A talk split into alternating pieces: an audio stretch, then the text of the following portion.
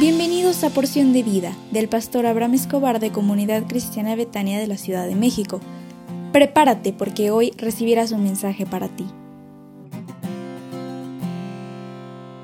Buenos días.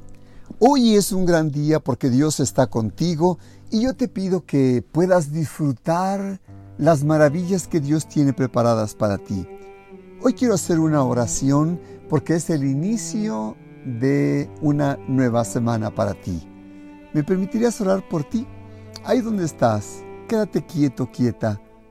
Y si pudieras cerrar tus ojos, déjame bendecirte. Autorízame.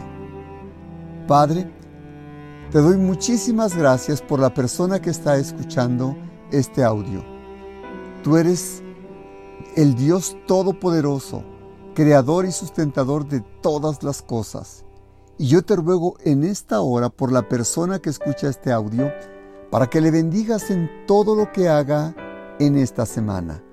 Bendícele en su salir de casa y cuando regrese, que traiga buenas noticias. Prospérale donde ponga su mano y dale gracia delante de sus jefes y compañeros. Protégele de sus adversarios y de la violencia y que en esta semana le puedan pagar todos aquellos que tengan alguna deuda con él o ella, en el nombre del Señor Jesús.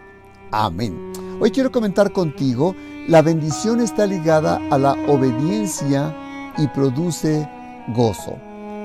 En mi relato descrito en el primer mensaje de esta serie, te comenté que nunca debemos olvidarnos de que el arca que llegó a casa de Obed Edom fue a causa de la desobediencia de David y de los levitas al hacer uso erróneo para trasladarla. La bendición de Obededom podría haber sido la causa de la bendición de la nación entera si ésta hubiera sido dada la prioridad para obedecer a Dios en su mandato. ¿Deseamos las bendiciones de Dios? Pues volvamos a repasar el asunto de la obediencia. Porque dice el Salmo 84:11 atribuido a los hijos de Coré, dice, no quitará el bien a los que andan en integridad. La obediencia es el ancla que une la promesa, la bendición con la realidad en la persona que recibe esta bendición. La obediencia a Dios produce gozo, dice la Biblia.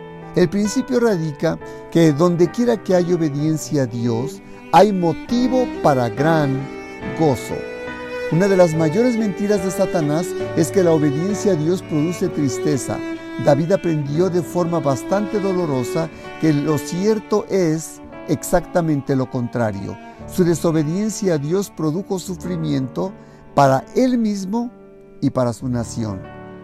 Cuando obedeció a Dios, su propio corazón se llenó de gozo y contagió a todo el pueblo.